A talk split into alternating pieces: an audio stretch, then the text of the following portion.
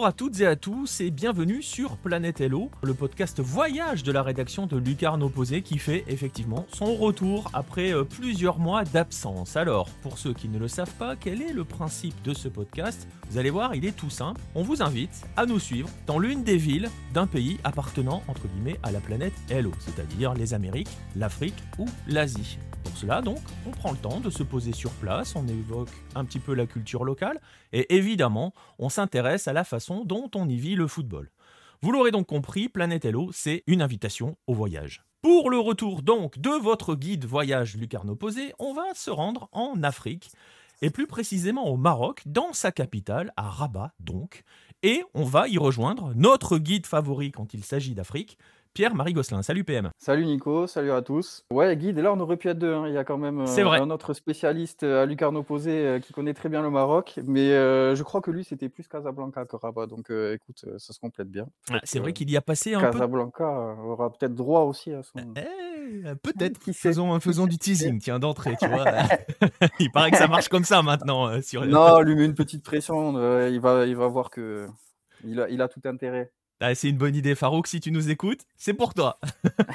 Parce qu'effectivement, il y a vécu un an hein, au Maroc. hein, donc, euh, on se souvient, il nous faisait des insides. Il y a même quelques papiers dans les magazines euh, euh, sur les tribunes marocaines. Et bah, vous allez voir, dans ce podcast, il va être quand même aussi question de tribunes marocaines parce que, euh, bah, parce que vous allez le voir, c'est quand même quelque chose. Les tribunes au Maroc. Mais donc, on va se poser avec toi à Rabat. Donc, on va partir à la découverte de la ville. On va commencer comme on commence toujours hein, euh, dans les podcasts Planète Hello, histoire de bien planter le décor, j'ai envie de dire. On va commencer donc par présenter la ville.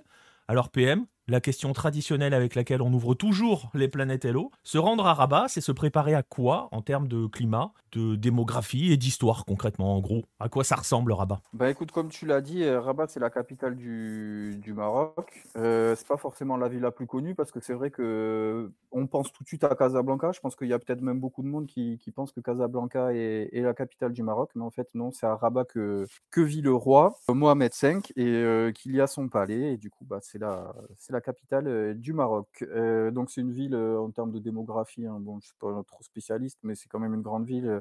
Là, je vois, c'est euh, 1,7 million, euh, plus d'un million sept, euh, 700 000 habitants. Donc, euh, puis daté de 2014, on doit être pas loin des 2 millions. Du coup, j'imagine aux 5 ou 6 ans plus de. Enfin, je dis des bêtises, on est en 2000. parce qu'il y a huit Voilà, ans plus tard. 2022 déjà, PM. Ouais, ouais, ouais, le, le temps file. Aïe, aïe, aïe.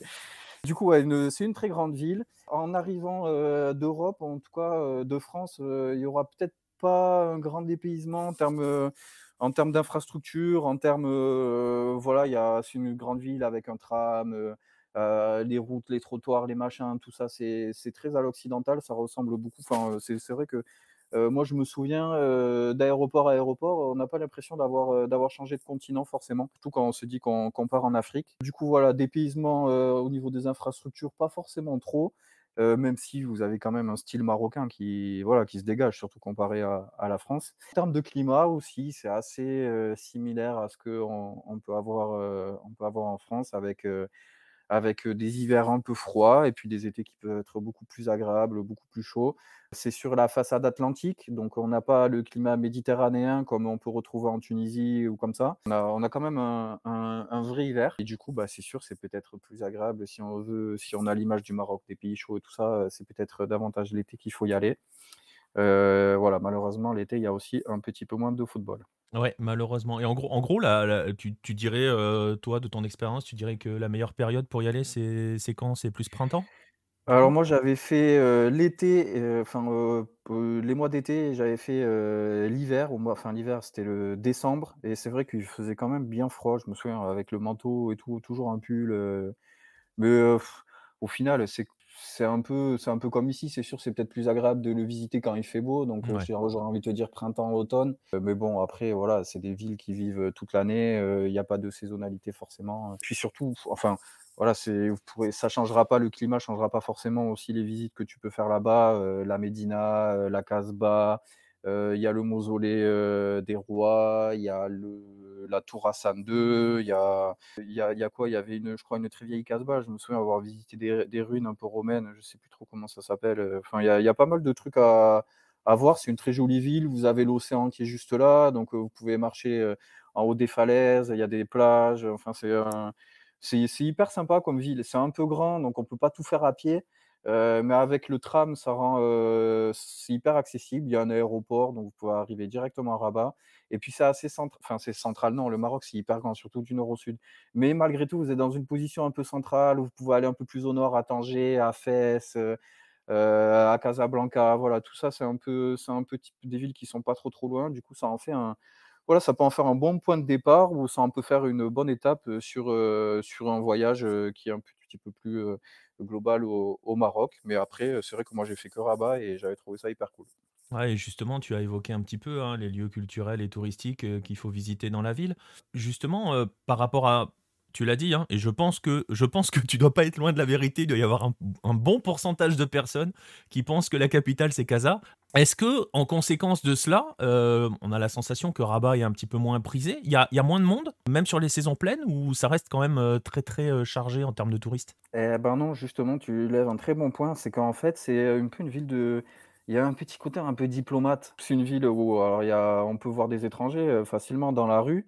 Ouais, c'est des gens qui vivent là, il y a pas forcément trop de touristes. C'est pas hyper réputé pour le tourisme, en fait, alors qu'il y a des trucs hyper classe.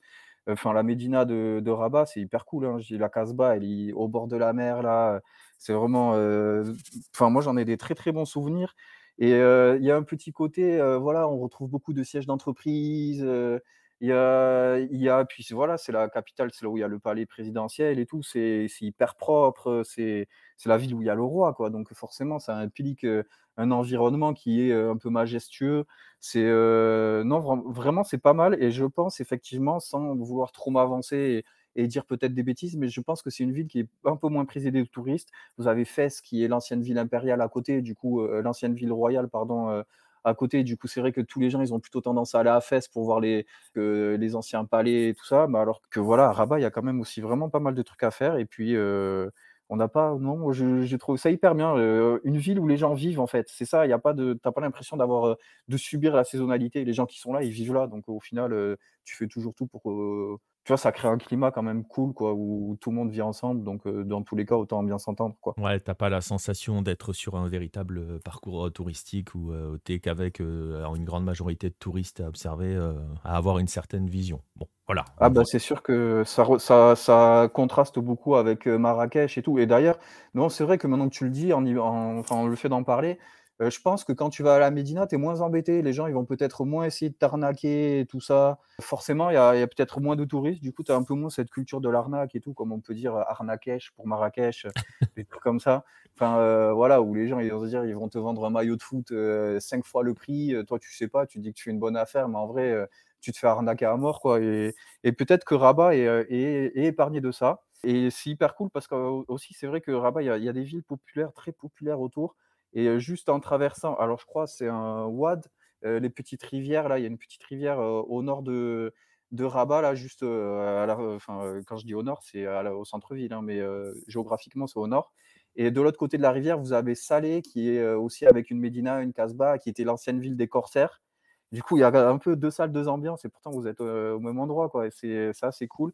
Et puis vous avez, Témara un peu plus au sud où là, c'est beaucoup plus populaire et tout ça, où justement par rapport au mouvement ultra, c'est, ça on aura l'occasion d'en parler un peu. Mais, heu, non, vraiment, heu, une très jolie ville. Ça vaut le coup d'y aller même sans le football.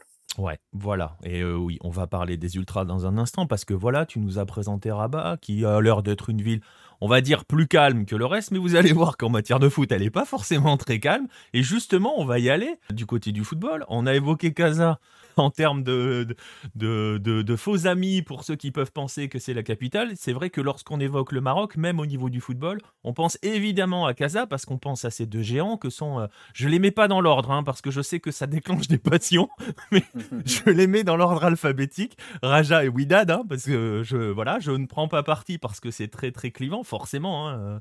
mais, voilà. Mais à Rabat aussi, donc, il y a une véritable culture foot. Est-ce que tu, on va, on va évoquer les ultras dans un instant, mais avant cela, on va évoquer les clubs, forcément les clubs de la ville. Est-ce que justement, PM, tu peux nous présenter rapidement les clubs de la ville, leur spécificité s'ils en ont une, et donc leur importance par rapport dans la ville, sur le plan euh, historique et social au niveau de, bah oui, au niveau de la ville donc. Ouais, alors écoute, bah, Rabat, c'est comme pour, heu, Casablanca. Il y a deux grosses équipes. Alors, il y a plein d'autres petites équipes, hein, mais il y a principalement deux gros clubs. il y a l'association sportive des Forces armées royales, l'ASFAR, qui est le troisième géant du football marocain. Et vous avez le FAT Union Sport, le, qui est plus communément appelé le, le FUS de Rabat, qui est un club plus ancien que les phares, puisqu'il a été créé en 1946, alors que les phares ont été créés en 58, donc dix ans plus tard, il y a quand même une belle différence. Mais euh, voilà, le, le, les phares étaient un plus gros club, une histoire un peu plus importante, et du coup, forcément, ben, euh, voilà, c'est le club euh, numéro un de Rabat tu avais nommé les clubs de. Enfin, tu avais classé par ordre alphabétique les clubs de Casa. Effectivement, le Wydad est un peu plus titré que le Raja. Euh, et euh, l'ASFAR est au même niveau que le Raja en termes de titres. Ils ont 12 titres de champion. Du coup, c'est euh, voilà, ça, place. Il y a trois géants. Effectivement, les clubs de Casa sont peut-être les géants du moment, mais l'ASFAR est un véritable pilier du football marocain. La preuve, il n'est pas descendu, il n'est jamais descendu en deuxième division, tout comme le Wydad et, le Raja. Donc, c'est les trois clubs qui n'ont qui pas connu autre chose que l'élite. L'ASFA, c'est le premier club marocain à avoir remporté une Ligue des Champions en 1985 et ils ont remporté euh, beaucoup plus tard, en 2005, euh, une Coupe des Confédérations. Et on va dire que ben, c'était un petit peu le dernier euh, moment d'apogée de l'ASFA, puisque là, depuis le milieu, depuis le milieu des années 2000, les résultats sont un petit peu moins bons. Le club reste en première division, mais il y a plus de titres. Et c'est un club qui, je ne l'ai pas dit, l'ai pas dit, mais qui a été créé par le roi lui-même, donc Hassan II, et qui avait la particularité. Alors c'était pas que là, on avait retrouvé d'autres clubs un peu partout dans le monde où on a pu retrouver ce schéma-là, mais il n'y avait que des Marocains qui pouvaient jouer dans l'équipe de l'ASFAR à une période. la règle a changé depuis, mais à l'époque c'était comme ça. Et c'était un peu voilà au Mexique c'est les Chivas ou, les Chivas ou l'Athletic Bilbao. Mexicains, ou Bilbao où il n'y a que les Basques. Voilà, on a... Et puis dans l'histoire, il y a aussi d'autres clubs où ça a évolué, mais où on, on avait ce genre de politique où voilà, ça permettait de vraiment mettre en valeur le pays. Alors, je te coupe voilà, deux secondes. Tu disais, tu, disais que c'est l'un des trois. Enfin, il fait partie des trois géants, effectivement. Ils sont quand même pas retombés trop bas, hein, juste pour donner un petit peu d'actualité. En regardant le classement de. Alors, je sais plus si on dit le ou la Botola. Peut-être que tu peux me le dire. Euh, pour moi, c'est la Botola Je crois que c'est là, hein, mais j'ai un doute. Euh, vous me corrigerez hein, dans, les, dans les commentaires, vous qui nous écoutez. Euh, la SFAR finit troisième du dernier championnat. Et l'autre club de Rabat, le FUS, finit cinquième. Hein, ce qui est. Voilà. Ils ont fait une belle dernière saison. ridicule. Mais disons qu'il n'y a plus cette régularité. Donc là, du coup, c'est vrai que les phares participent aux, aux, Coupes continentales cette année, puisqu'ils ont éliminé une équipe nigérienne. On en avait parlé j'ai oublié, je sais plus laquelle c'est, mais ils avaient, ils avaient fait un, exploit là-bas. Ils ont des résultats, mais un peu en denti. Ils sont pas vraiment au, ils ont plus les moyens réellement de, pouvoir rivaliser avec le Wydad et le Raja qui sont allés passer au niveau au-dessus, Ligue des Champions après Ligue des Champions, toujours en phase de poule, toujours sorti de phase de poule. Enfin, euh, voilà, il y a, y a quand même une petite classe d'écart en ce moment. C'est pas figé. Peut-être que les phares vont réussir à, repartir. Euh, c'est pas forcément une question de moyens. Euh, parce que les phares ont aussi de très gros moyens. Mais bon, voilà, ils n'ont euh, ils ont pas cette régularité continentale. Ils écrasent pas le football africain comme peuvent l'écraser le Wydad en ce moment. Et, c'est en ça que je dis qu'ils sont euh, un peu en dessous. Et, et pour le FUS aussi, c'est pareil. Ils ont des résultats relativement corrects. Ils arrivent à se qualifier en, compétition continentale régulièrement. ils ont d'ailleurs aussi remporté une Coupe de la Confédération. En 2010, ils avaient remporté, donc tu vois, c'était il y a, il n'y a pas si longtemps. Et ils sont leur dernier hein, titre, c'est ça. Hein. Ouais, leur dernier titre remonte à 2016. Sinon, voilà, le, le FUS, c'est un club qui a rejoint la, la, première division, je crois, en 2008 ou un truc comme ça. Donc, c'est normal qu'ils ont un palmarès quand même beaucoup moins grand que, que, que la SFAR. Mais voilà, c'est une équipe un petit peu plus, comment dire, intimiste. Et, il y aura beaucoup moins de monde. Et d'ailleurs, à l'époque, ils jouaient dans leur propre stade, qui est un petit stade en centre-ville, à côté de la Médina alors que l'ASFAR joue dans le grand stade Moula Abdallah, qui est un stade olympique, enfin, qui pourrait être un stade olympique avec piste d'athlètes et tout. Ils organisent la Diamond League d'athlètes dedans, justement. Donc, c'est voilà, un des grands stades du Maroc avec le, le Mohamed V. Ouais, c'est un stade de plus de 50 000 places, hein, c'est ça 53 000 hein? places, ouais. ouais, ouais, C'est un... Non, c'est un gros truc. Ça ressemble un peu. tribune, c'est tout découvert avec juste la tribune présidentielle qui est couverte et une vraie cuvette d'un seul bloc, les virages en un seul bloc et tout. C'est non, c'est pas, c'est un bon stade. Et justement, avant d'aborder, euh, parce que vous allez voir, on va aborder le mouvement ultra, on est obligé d'aborder le mouvement ultra euh, lorsque l'on évoque Rabat. Dernier petit point par rapport à la, de comparaison entre guillemets entre la SFAR et le FUS, tu l'expliquais un petit peu, hein, il y en a un qui est un petit peu plus euh, intime que l'autre.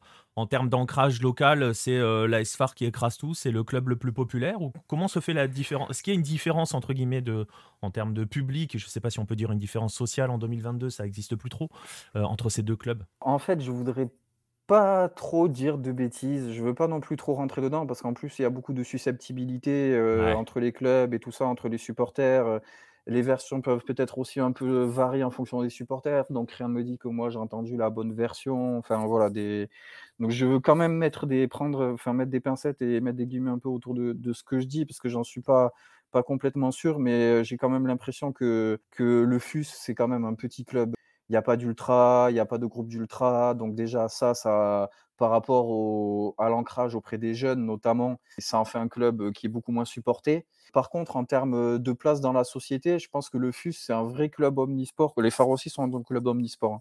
Hein. Les deux clubs ont des infrastructures top. J'en ai pas du tout parlé, mais c'est des clubs qui ont des vraies infrastructures et tout. On, peut jouer aussi au basket pour les Phares, on peut jouer aussi au basket pour le FUS. C'est deux vraies équipes. Ils ont des clubs omnisport, enfin, c'est des clubs omnisport qui performent dans d'autres disciplines à l'échelle continentale. Hein, c'est des gros clubs. Hein.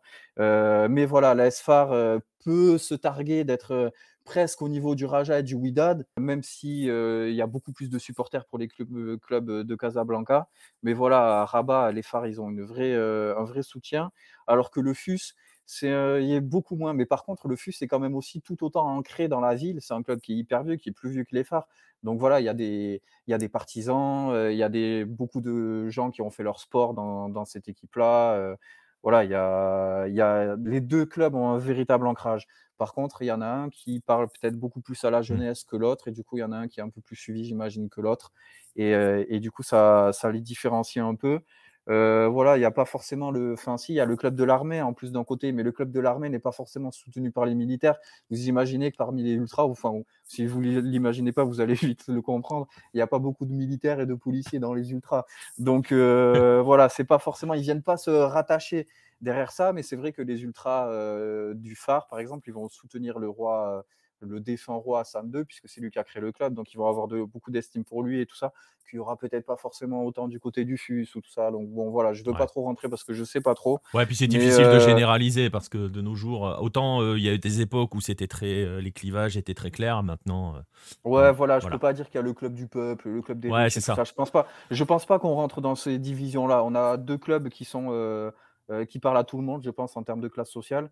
Euh, voilà, il y en a un qui est un petit peu plus intime, euh, malgré qu'il a une place forte dans l'histoire et dans le sport euh, de Rabat, des Rabati. Et il y en a un autre, par contre, voilà, qui est le club de l'armée, donc forcément des budgets, des moyens beaucoup plus grands et, une histoire aussi un peu plus étoffée, surtout au niveau du palmarès. Ouais. Et alors, voilà, pour les deux gros clubs de la ville, il y a eu d'autres clubs à Rabat à différentes époques. Hein. Il y en a qui ont disparu et tout.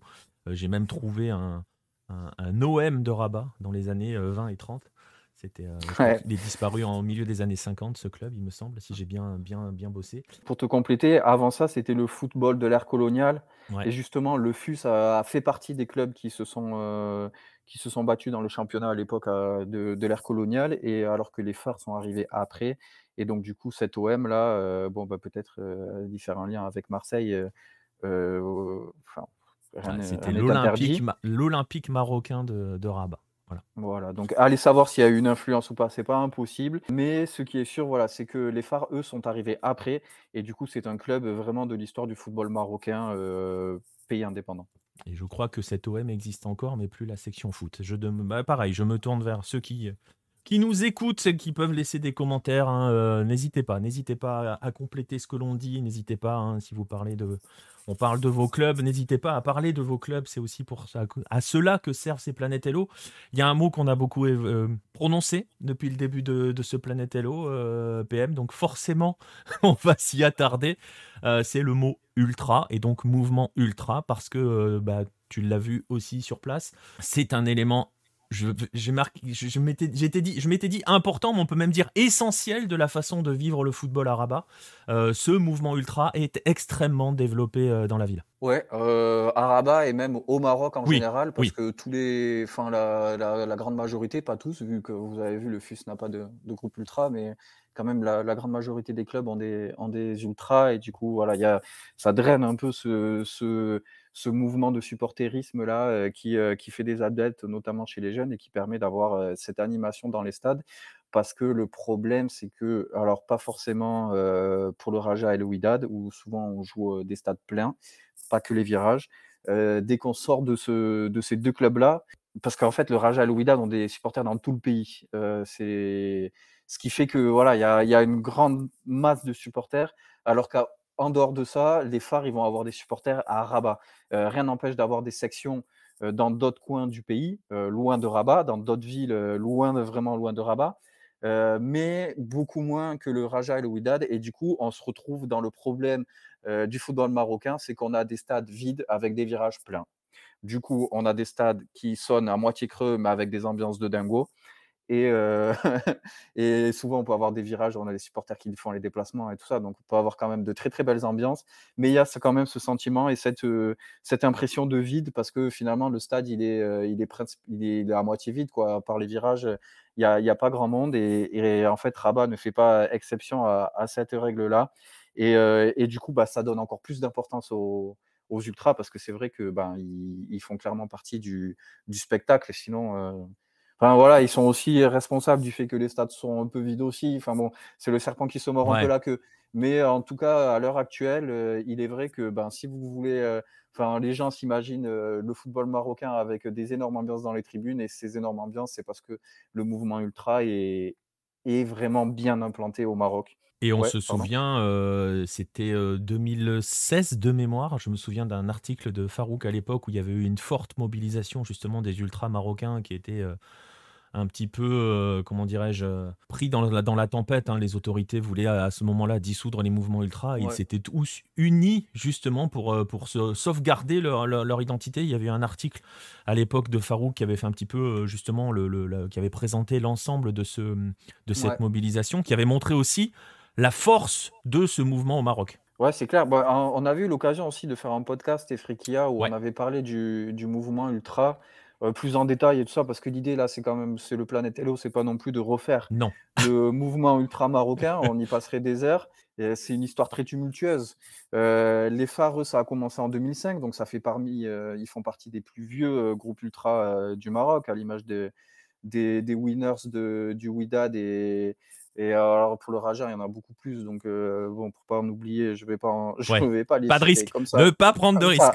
On arrive à se faire démonter sur, heu, la démographie quand on se trompe de quelques centaines de milliers d'habitants, alors, ah non, on va pas on va pas oublier Ouais, des ouais, groupes mais le le le groupe les les groupes pour le Raja, il y a beaucoup plus de groupes ultra et du coup, avec des années de de création, différentes, je veux pas dire de bêtises et tout ça. Puis, toute façon, c'est Planète LO, Rabat, pas Casa, vous Oui, demanderez à Farouk. exactement. Deuxième appel du pied pour Farouk et il a une pression.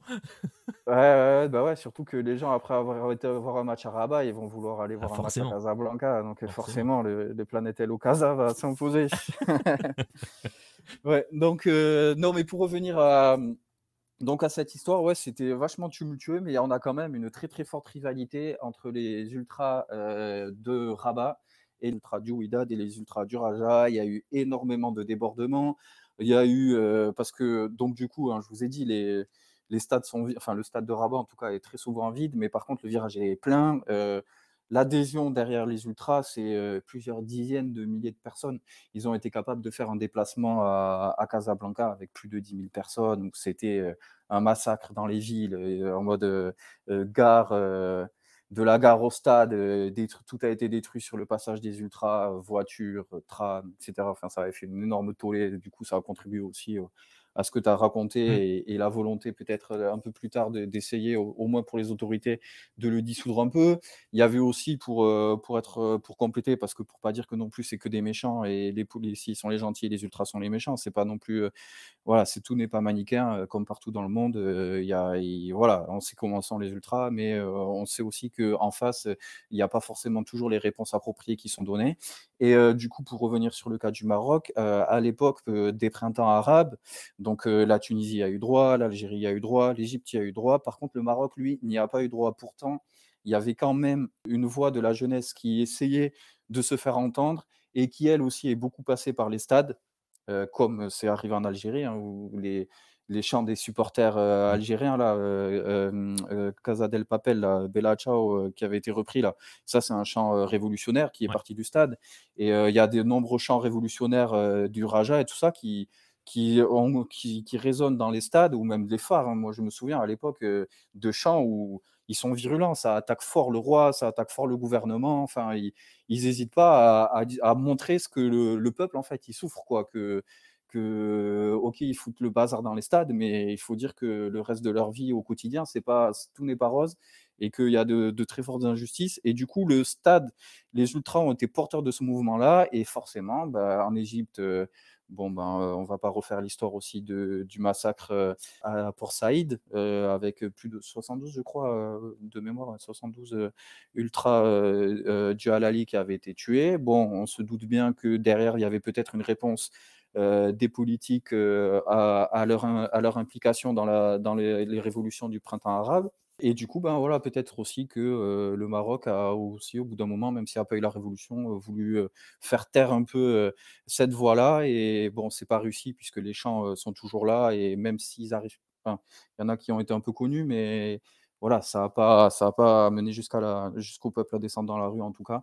Ouais, donc euh, voilà, pour dire que c'est complexe quoi. C'est ça, mais, mais les ultras, donc sont, vous le voyez, sont très présents et si vous allez au stade voir par exemple un match de l'ASFAR, euh, vous, voilà, vous aurez quand même droit à une ambiance.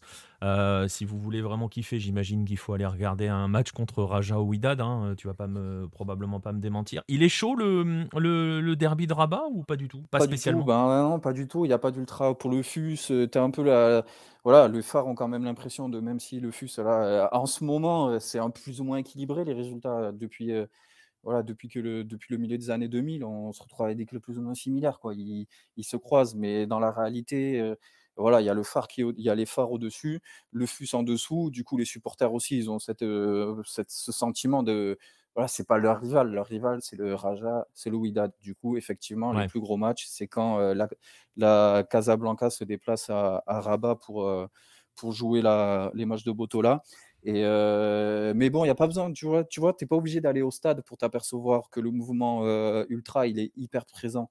Euh, il y a des graffitis partout. Dans tout Rabat, tu vas trouver des graffitis. Du coup, on a parlé d'ultra, j'ai même pas donné encore les deux groupes d'ultra des phares. Donc, vous avez les ultra Ascari Rabat, les UAR, et vous avez les Black Army. Et donc, c'est deux groupes un peu distincts qui cohabitent, souvent pour les tifos, etc., mais qui sont quand même deux groupes distincts. Et du coup, ben, dans les rues, alors, vous avez des graffitis UAR, BA05, BA07, UAR05, trucs comme ça, un peu partout. Mais vous avez aussi des graffitis, des tags, des fresques. promenez dans la Médina, et puis tout d'un coup, là, vous allez vous retrouver un mur. les couleurs des phares, c'est c'est vert, rouge et noir, et vous allez vous retrouver un immense mur comme ça avec peint, enfin avec des hyper beaux tags, des dessins, tout ça. C'est c'est vraiment présent dans. Enfin, vous pourrez voir des photos sur le. Si vous regardez ou. Enfin, si vous n'écoutez pas le podcast, mais que vous le regardez sur YouTube, vous allez pouvoir des photos. Vous allez voir qu'il y a des il y a des tags un peu partout et certains qui sont même monumentaux. Et du coup, on, se sent imprégné, on sent que c'est là. On voit des supporters, on voit des ultras. Il y a des ultras des fois qui sont là, euh, qui font la, qui font la manche, ouais, qui, font, qui demandent de l'argent pour pouvoir supporter l'équipe, euh, voilà, qui font leur truc. On, voit en fait, on, vraiment, euh, on sent que, que, on voit pas les gens se promener avec les maillots de la SFAR partout, mais on sent quand même que les ultras, ils sont présents, quoi. ils comment dire, ils occupent toute la ville, quoi. Tous les quartiers, il y a des groupes ultra. Enfin, dans tous les quartiers, je veux dire, il y a des sections des deux groupes ultra, que ce soit Black Army ou Ultra Ascari. chaque quartier un peu à sa section et tout ça. Même les villes, même à Salé, même un peu plus au sud à Temara, en banlieue, en, gros de Rabat, vous, avez vos sections et, du coup, bah, voilà, a on, est imprégné par cette présence. Alors, vous pouvez y passer complètement à côté si le foot, euh, vous ne calculez pas. Hein, mais si vous avez un peu, un peu l'œil, vous allez vite vous apercevoir que c'est une, vraie ville de foot. Alors, un peu paradoxalement, avec le stade qui, au final, n'est pas rempli euh, très souvent. Mais bon, ça, c'est euh, c'est un, autre problème. Eh bien, on va en parler justement de, des stades, d'aller au stade. On a vu, hein, on a vu un petit peu, on voit hein, que la culture, la culture foot et la culture à travers les ultras est extrêmement ancrée dans la ville, elle est présente, tu viens de l'expliquer. moi, je suis un touriste foot, donc j'imagine qu'il faut absolument que je me rende dans, euh, dans le grand euh, Moulay Abdallah, c'est ça hein? Exactement. Alors, tu peux quand même te faire plaisir et aller voir un match euh, à côté de la Médina du FUS pour voir du football. Mais c'est sûr qu'à part des applaudissements et des petites envolées de Oh! Ouais, c'est en fait, si je veux avoir une vraie notion, de, une, vraie ambiance, il faut que j'aille voir le, Enfin, si tu as envie de voir une ambiance de stade, vraiment, il faut aller, il faut aller voir les phares à Moulay Abdallah. c'est pas si loin, vous pouvez y aller en bus, vous pouvez y aller en tram, vous pouvez y aller, vous pouvez y aller en taxi. C'est pas, c'est le stade est, pas très loin du, centre-ville, donc pour ça c'est pas un problème pour s'y rendre. Alors c'est sûr que pour le FUS par contre là c'est centre-ville centre-ville, hein, donc encore plus facile pour acheter des billets. Du coup vous imaginez bien qu'il n'y a pas besoin de s'y prendre trop à l'avance. jour de match, vous allez prendre vos places au guichet. Et puis, si c'est pour vous mettre dans la tribune d'honneur, euh, voilà, pas besoin de batailler. Euh, la dangerosité qu'on peut entendre sur les, euh, sur les tribunes au Maroc, où il faut se coudre les poches et patati et patata. bon, ben, si vous allez en tribune normale, vous vous inquiétez pas. vous risquez de passer beaucoup de temps avec la tête tournée du coup à droite pour regarder le match des ultras parce qu'il risque de vous accaparer pas mal d'attention. mais voilà, après ça, il n'y a pas trop de, de particularités. C'est comme comme en France, procurer les places et tout, tout ça, c'est, tout, est pareil. Par contre, par contre, là, ça devient. Enfin, si vous, vous avez envie de vivre le match en virage, là, ça devient un peu différent. Alors, pour le coup, si vous vous pointez tout seul ou, à, plusieurs groupes de potes, ok, cramé français ou cramé touriste dans la tribune, Ouais, là, la réputation, peut-être que vos poches, elles seront vides. Enfin, ça dépend aussi si vous allez dans un coin tout en haut de la tribune, personne ne va venir vous embêter. par contre, si vous allez vraiment dans le cœur du virage, là, ça bouge beaucoup. ouais, effectivement, les poches peuvent se vider et tout ça.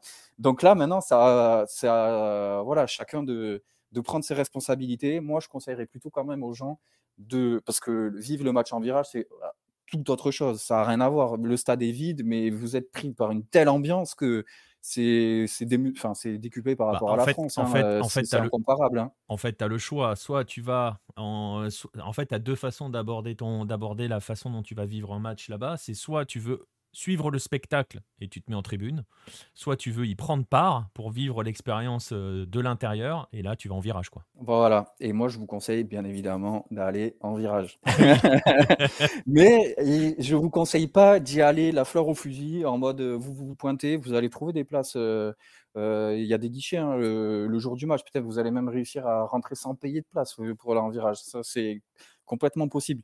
mais voilà, moi je vous invite quand même pas à y aller la fleur au fusil tout seul. à vos risques et périls, c'est possible, ça peut très bien se passer, hein, et, je dis pas le contraire. mais bon, voilà, vous allez être vite repéré dans la tribune. les gens vont vous voir et vont se dire tiens c'est qui ces gars-là voilà ça peut se faire mais je vous conseille quand même de prendre le temps de traîner un peu en ville et vous allez trouver facilement des ultras en fait vous allez trouver facilement des gens qui connaissent des ultras au Maroc la jeunesse elle aime beaucoup, elle va traîner dans les cafés, jouer au billard, boire du thé, des jus d'orange, des trucs comme ça.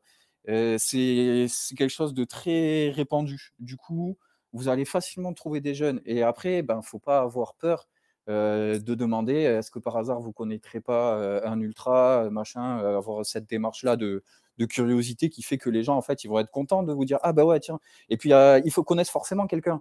Euh, mmh. Dans leur quartier, il y a des sections. Donc, si lui, il n'est pas ultra, ce qui est euh, complètement, euh, ce qui est le plus probable, en fait.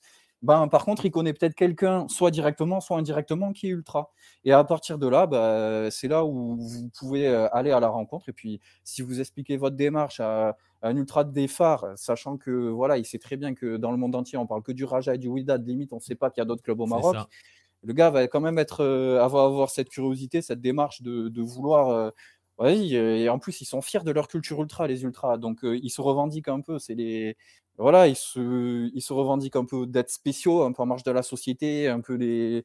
Comment dire Les pas les chevaliers blancs, parce que c'est pas du tout ça, mais ils se considèrent un peu comme les, rebelles, mais qui sont nécessaires pour, euh, pour la société, en fait. Et puis, il y a toujours cette fierté de représenter, euh, de représenter. Donc, forcément, quand tu les abordes en voulant justement comprendre et en voulant, voilà, les, oui, voir leurs mouvements, comprendre leurs mouvements, forcément, ils vont t'accueillir à bras ouverts. Et petite précision, parce qu'il ne faut pas que vous pensiez que tout est connoté dans nos propos et tout, euh, ça ne l'est pas du tout.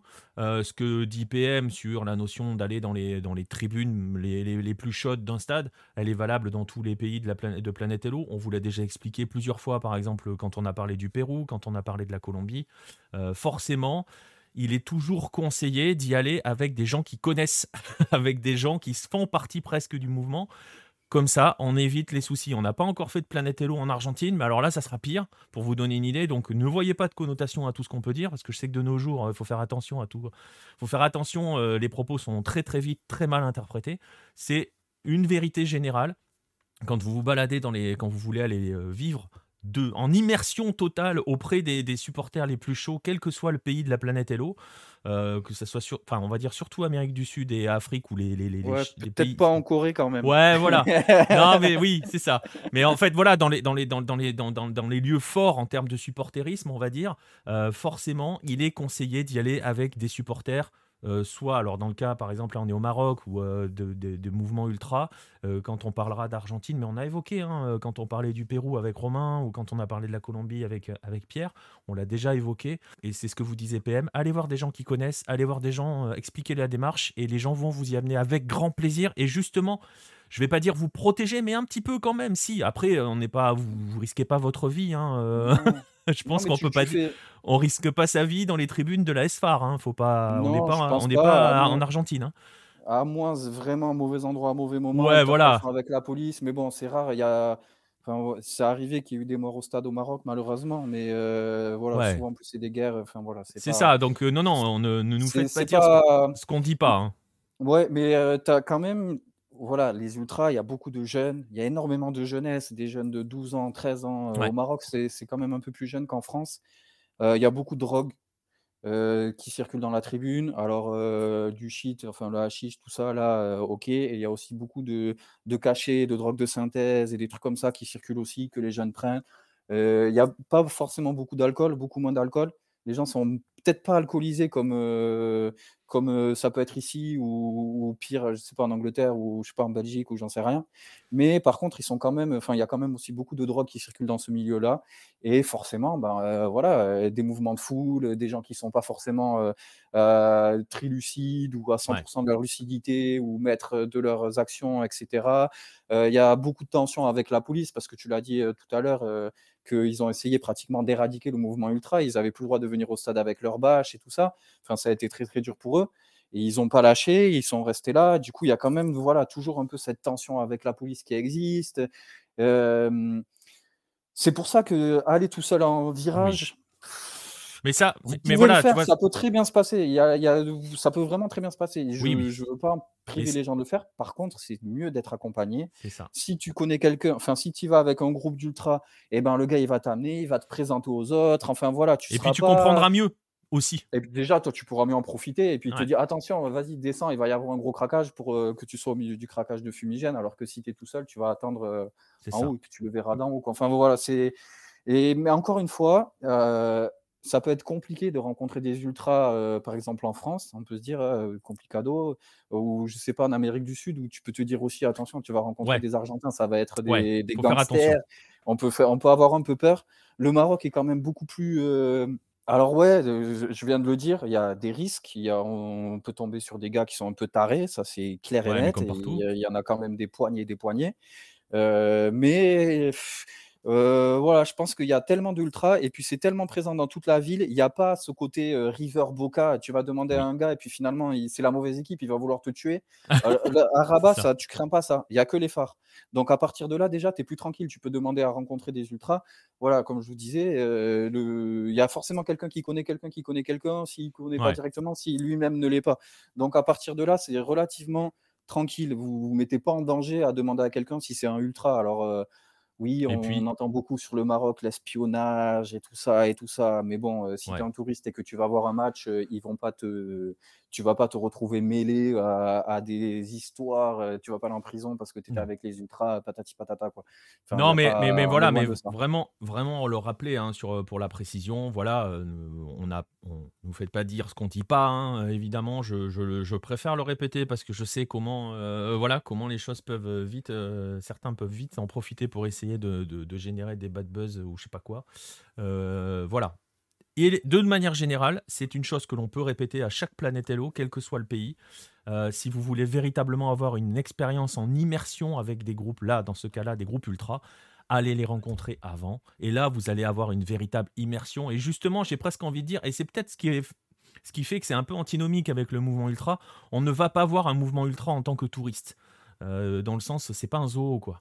Donc, euh, ah allez, allez les voir, allez comprendre leur mouvement, et forcément, ils seront toujours toujours, vous allez toujours trouver des, interlocuteurs qui vont, ben, qui vont vous montrer leur passion et qui vont avoir justement envie de montrer ce qu'est leur mouvement euh, sous le meilleur des jours. Et là, vous allez vivre une belle expérience. Je pense que c'est la seule chose qu'on peut vraiment dire. Allez, allez les rencontrer, quoi. Ouais, ouais, non, vraiment. Et puis encore une fois, là, à Rabat, vous êtes dans un endroit où vous pouvez le faire. Il n'y a pas de danger. C'est sûr que si tu vas au, es à Casablanca, tu tombes sur un gars du Widad alors que toi tu penses que c'est le Raja. Enfin bref, tu peux te mettre dans des situations sans le vouloir vraiment qui peuvent être dangereuses. Alors que voilà, c'est quand même, euh, il y a de la violence qui existe dans le mouvement ultra. Il y a des, beaucoup de bagarres, il y a beaucoup de trucs comme ça. C'est quand même un milieu où la violence est présente. Donc il faut quand même y aller avec des pincettes. Et vous en aurez probablement moins à mettre à rabat parce que vous vous mettrez moins dans des situations comme ça où ça peut être dangereux, ne serait-ce que euh, parce qu'on s'adresse à quelqu'un euh, qui n'est pas du même bord euh, voilà, et, aussi, c'est vrai qu'il y a un truc qui est intéressant, c'est que c'est pas politisé. Vous allez pas, enfin si, c'est politisé, mais contre le système. Et ils sont tous en fait dans cette vague-là. Tous les ultras du Maroc, ils sont contre le système. Donc du coup, vous n'avez pas le côté qu'on peut retrouver en Europe parfois avec des tribunes nazies, des tribunes des tribunes de gauche, des tribunes de droite. exactement. Où, là, pour le coup, bon, ben c'est vrai que vous allez à Rome, vous allez voir la Ladio, c'est normalement pas le même délire que si vous allez voir la Roma. Voilà. du coup, forcément, euh, il n'y a pas ça au Maroc. Et justement, y pas ça à Rabat. Et du coup, ben, ça rend le truc possible et ça rend le truc agréable. Et du coup, vous dites que vous allez faire un truc de ouf parce que vous allez voir un match en virage ou des fumigènes, il n'y en a pas. Euh, il y en a mille qui vont passer dans le match. Vous allez être complètement, euh, vous allez halluciner vraiment par l'ambiance qu'il va y avoir dans le virage. Et c'est une expérience c'est une expérience qui est finalement pas si dangereuse que ça si vous faites les choses comme il faut, que vous ne vous mettez pas en danger. Le danger, il y en a partout. Voilà, c'est comme partout. Et on, va le rappeler. On, le, on en parle parfois dans les 9-10 quand on évoque certaines choses qui se sont passées. Si vous faites pas de hors-piste, tout va bien. C'est valable partout. Et voilà, vous avez vu, on vous a présenté la ville, on vous a pas non plus euh, présenté un coupe-gorge. Hein. Euh, Rabat, c'est une ville agréable. Et donc, euh, voilà, ça va, vous n'allez pas mettre votre vie en danger. Le hors-piste n'est pas trop violent non plus, mais vraiment, mais c'est comme pour tout. Si vous voulez découvrir ce mouvement-là, allez les voir, allez discuter avec eux. Et généralement, il n'y a pas trop de soucis. Et PM vous le dit, Rabat, c'est vraiment peut-être l'occasion justement de ne pas générer d'erreurs, il vous l'a expliqué, pour justement aller vivre avec des ultras et voir comment on vit le football au Maroc. C'est peut-être euh, la, j'ai presque envie de dire que c'est peut-être la première porte à, ouvrir. C'est une vraie porte d'entrée sur, sur le mouvement ultra au Maroc en fait. Exactement, c'est exactement ça. Effectivement, vous en prendrez peut-être plus la vue en allant voir un match euh, du Wydad ou du Raja. Mais pour aller voir un match du Wydad ou du Raja, euh, pas en mode touriste et payer votre place une fortune pour vous retrouver et, et, prendre des photos des deux côtés, si vous voulez vraiment vivre le truc, c'est peut-être plus compliqué. Alors qu'à Rabat, c'est plus facile, c'est plus tranquille. tu disais, coupe-gorge, ouais, effectivement, c'est pas une ville coupe-gorge. Comme partout, tu peux trouver, il y a des quartiers qui sont peut-être beaucoup moins fréquentables que d'autres.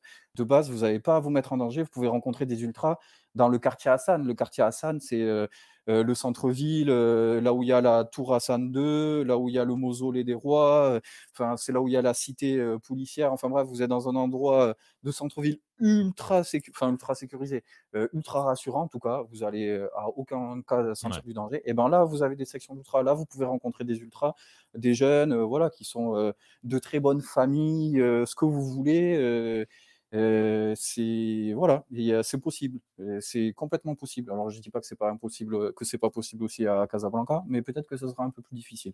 On en reparlera avec Farouk, Farouk, Farouk, Farouk. Voilà.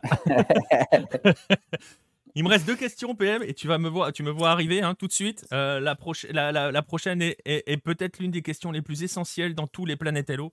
Euh, lorsqu'on vous euh, invite à aller découvrir une ville, voilà, la ville, le football, les stades, il reste quand même un point hyper important. vous me voyez peut-être venir si vous connaissez les Planètes Hello. manger. On mange où et quoi à Rabat? Alors, euh, je pense que c'est au Maroc en général, hein, on mange hyper bien. Étonnant. les tagines, voilà, les tagines, les couscous, les, les keftas, les machins, les trucs, c'est hyper bon. Euh, j'ai pas le souvenir d'avoir mangé au stade. En même temps, en virage au milieu des ultras, il n'y a pas forcément bouffé. Il y avait peut-être des, des gens qui vendaient de la bouffe à l'extérieur, mais j'avoue que je ne m'en souviens plus. Non, bon après voilà, la nourriture marocaine est peut-être un peu plus connue ici que la nourriture des autres pays, des autres planètes Hello qu'on a eu l'occasion de faire jusqu'à présent. Et, puis il y a tout un paquet de, je dis les tagines et tout ça, mais la street food, la street food au Maroc, c'est exceptionnel. en fonction des moments de la journée, vous n'avez pas les mêmes.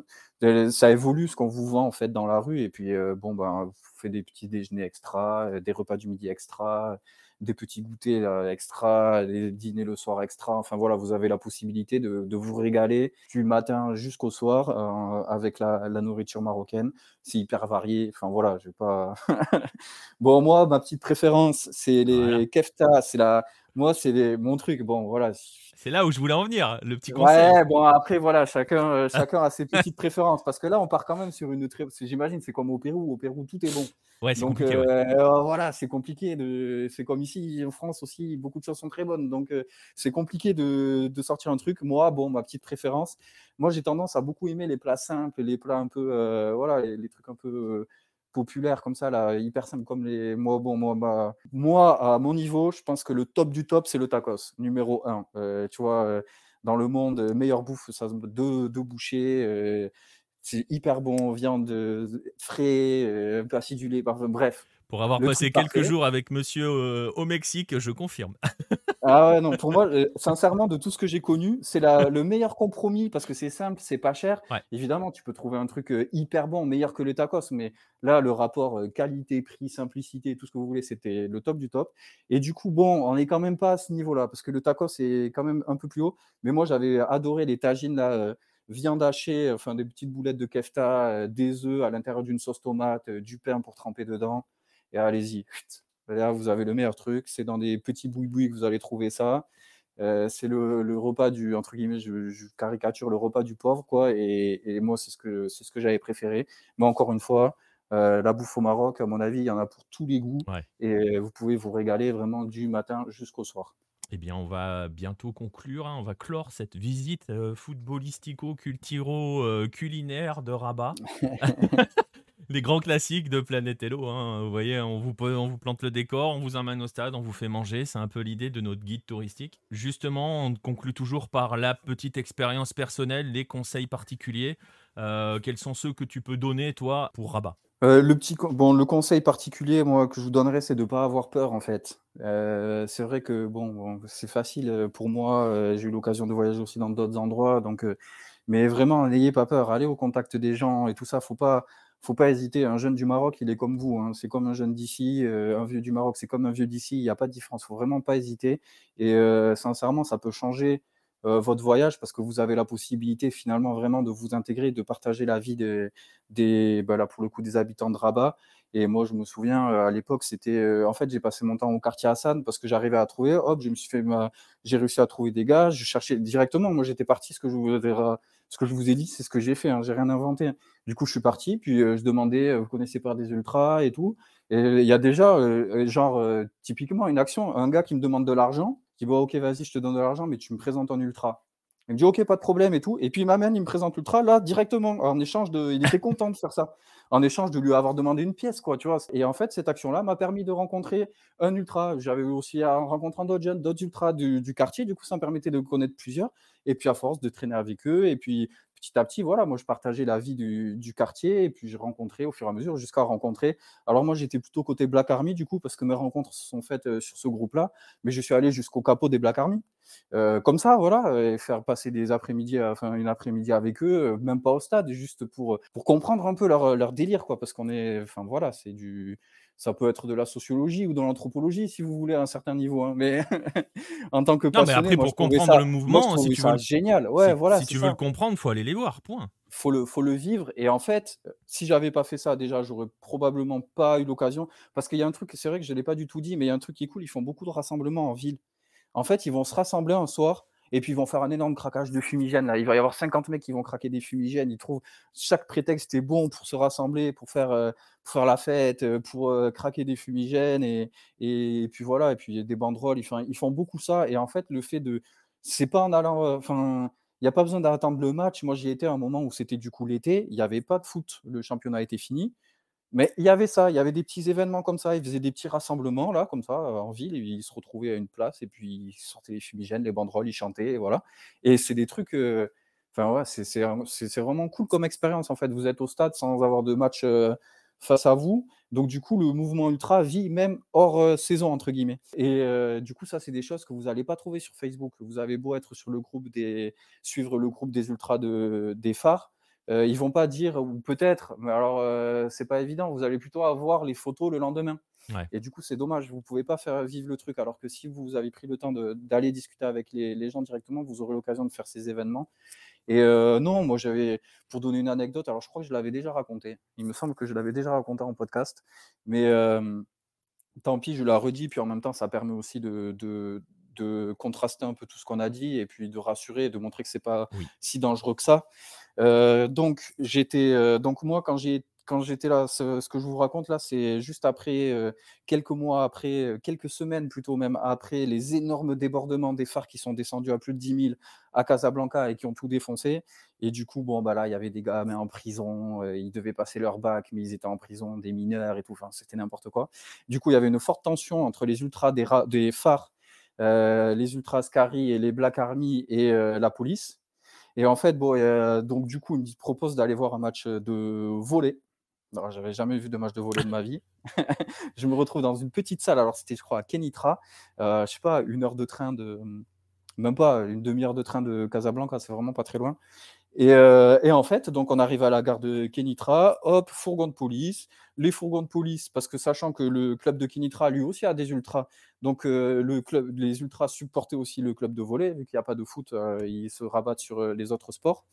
Et donc il y avait les ultras de Kenitra, les ultras des phares, et donc du coup il y avait les ultras Ascari et les Black Army, les deux groupes se déplaçaient pour le match de volley.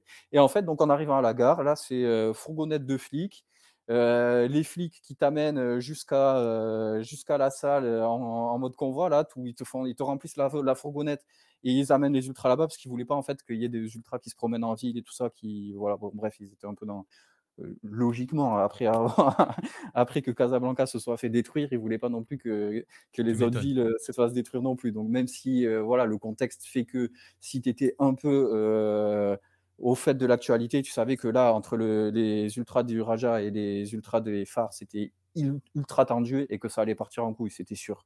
Il y avait eu des, provocations, euh, enfin bref, ça, ça allait péter, alors que là, Kenitra, bon, il n'y avait pas vraiment de danger, hormis euh, voilà, des bagarres, des trucs comme ça qui peuvent arriver n'importe où. Mais... Et, et donc voilà, et donc du coup, je me suis retrouvé à la salle. À la salle de volley, une petite salle où il y avait juste finalement un groupe d'ultra d'un côté et l'autre groupe d'ultra de l'autre, et les ultras qui se faisaient des chants, des fumigènes et tout. C'était, c'était une, ambiance assez dingo. Et euh, non, c'était pour vous dire que finalement, ben voilà, c'est la police qui t'amène à la salle, euh, normal. Euh, Il y avait une, euh, l'entente était cordiale, il n'y a pas eu de bastonnade, il n'y a rien eu, alors que tout pouvait s'y prêter. Et euh, il n'y a pas de débordement. euh, alors, il fallait se faire euh, fouiller, ils t'enlevaient tout ce que tu pouvais, euh, possible inimaginable, pas de briquet, pas de machin, pas de truc, euh, les poches vides. Et pourtant, à l'intérieur de la salle, tu voyais euh, les joints allumés, là, donc ils les allumaient forcément avec des briquets, des fumigènes, enfin bref, c'était euh, assez ouf. Et donc voilà, donc pour vous dire qu'on peut en avoir un peu peur, ça peut avoir une mauvaise réputation. N'y allez peut-être pas tout seul, mais si vous avez fait les choses bien, vous pouvez partir à l'aventure complet euh, sans euh, vous mettre en danger en fait. Ouais. Alors que euh, sur le papier, tout le monde va vous dire Ouh là là, là, tu es en train de faire une belle connerie. Ouais, c'est ça. Et on va le rappeler donc, hein, et c'est ainsi qu'on va clôturer ce voyage. euh, Rabat est peut-être le meilleur moyen, la plus belle porte d'entrée, justement, si vous voulez profiter d'un voyage au Maroc pour y découvrir le football marocain, mais aussi, et j'ai presque envie de dire surtout, le mouvement ultra au Maroc qui est PM l'a déjà dit, je vous mettrai des liens vers les podcasts, je vous mettrai le lien aussi vers cet ancien article de, de Farouk où justement PM l'a évoqué cette notion de solidarité contre le système quand le système s'attaque à eux. Là, pour le coup, tous les mouvements ultra s'étaient réunis, avaient même chanté ensemble. Je vous mettrai le lien vers l'article, c'était en 2016 et vous allez voir que voilà, il y a quand on trouve quand on trouve un rival commun ou quand le mouvement de manière générale est en danger, on sait se réunir aussi. Bref, voilà, euh, Rabat, c'est peut-être la meilleure porte d'entrée pour comprendre tout cela, comprendre euh, comment se vit le football au Maroc, avant évidemment euh, d'aller faire un petit tour du côté de Casa. Ce que l'on fera peut-être. Je pense que maintenant, si Farouk écoute ce, podcast, il a compris le message. On verra. je vais te remercier, PM, bah, d'avoir passé cette heure avec, en ma compagnie, hein, quasiment cette heure, à nous, bah, parler, à nous parler de Rabat. Bah écoute, c'était avec grand plaisir. Euh, c'était pas des, c'est pas tout frais, tout frais les, les, informations que, enfin les informations, les témoignages que je vous partage. Euh, mais bon, je vois, ça n'a pas changé, c'est exactement la même chose. Donc euh, voilà, vous pouvez y aller sereinement. Et c'est vrai que tu disais une porte d'entrée pour le mouvement ultra au Maroc, mais peut-être même une porte d'entrée pour le mouvement ultra en Afrique du Nord en général. Euh, c'est vrai que c'est peut-être pas aussi évident en Égypte et tout ça. En Tunisie, je sais pas, faudra demander à Farouk aussi, qui, qui, est quand même aussi très bien placé pour, euh, pour, sur ce mouvement-là. Mais euh, c'est vrai que les phares sont, voilà, dans, en règle générale, je pense que pour l'Afrique du Nord, c'est un très bon moyen. Enfin, voilà, de vous aller à Rabat et puis là, vous allez pouvoir vraiment vous imprégner, vous immerger sans, sans prendre de risques. Voilà, et eh bien allez, allez à Rabat, hein, prenez à voyager maintenant qu'on peut. Ouais, puis c'est, c'est pas loin. C'est vrai que les autres, il fallait prendre l'avion pendant plusieurs heures, euh, Cotonou, euh, Conakry ou, ou Dar es Salaam, alors que là, c'est vrai pour ma part, euh, enfin voilà, c'est à une heure d'avion de, de Paris. vous pouvez y aller en voiture. C'est vrai. Non, non, mais c'est d'ailleurs, d'ailleurs, j'y suis allé en voiture, c'est pas mal. Ça vous donne quand même un peu plus de flexibilité. Alors, euh, pour visiter la capitale Rabat, pas forcément. Par contre, si vous voulez pouvoir bouger un peu autour, c'est vrai que la voiture, c'est pas mal au Maroc. On s'imagine que ça très loin, mais l'Espagne est plus petite que la France. Donc, euh, si vous avez la chance de partir un peu du sud de la France, ça peut valoir le coup d'être euh, indépendant avec sa voiture. Ouais, non, mais c'est vrai, c'est probablement le Planète Hello le, le, plus, en termes de distance, le plus proche hein, que l'on que en effet. C'est même certainement le, le, le, plus proche. Je suis pas sûr qu'on arrivera à faire plus proche. Ah, ça va être compliqué, ouais. Ça va être très très compliqué de faire plus proche. Mais enfin voilà, on va clore ce numéro spécial Rabat. Euh, on va vous encourager, hein, comme d'habitude, à, nous suivre sur les différents réseaux sociaux, que ce soit Twitter, Facebook, Instagram, à vous abonner à nos différentes plateformes euh, d'écoute, YouTube ou la, plateforme de, podcast pardon, sur laquelle vous êtes en train d'écouter ce, celui-ci, à nous suivre également sur Twitch où on vous donne rendez-vous tous les lundis hein, pour une émission spéciale. Euh, sauf quand le chef est pas là. Mais euh, généralement tous les lundis où on organise des lives, etc., etc. Rejoignez notre communiqué, euh, notre communauté, pardon, sur sur Discord. Voilà, je vous invite aussi bien évidemment à suivre hein, toutes les actualités de la planète Hello sur notre site. Et vous pouvez, si vous souhaitez nous soutenir plus concrètement, euh, vous faire plaisir avec un peu de culture foot, que ce soit à travers les magazines. Dépêchez-vous parce que c'est bientôt fini sous la forme trimestrielle. On en est au numéro 20 au moment où on enregistre ce podcast. Il en reste plus qu'un, plus qu'un à venir. Ou alors en vous tournant vers euh, les différents livres de la maison d'édition que nous avons créés euh, il y a deux ans bientôt. Euh, il y en a trois pour l'instant. Euh, Garincha, euh, Primera Bola, les deux de Marcelin et la traduction française des 11 Caminos al Gol, donc les 11 chemins vers le but, la référence sur Bielsa. Le quatrième est en approche, je vous mettrai le lien aussi dans la description, puisqu'on est dans les précommandes.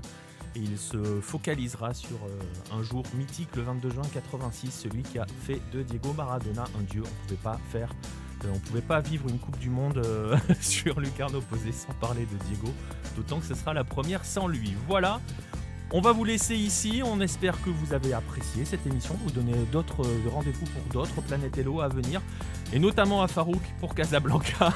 on vous laisse ici et on vous dit à très bientôt, les amis.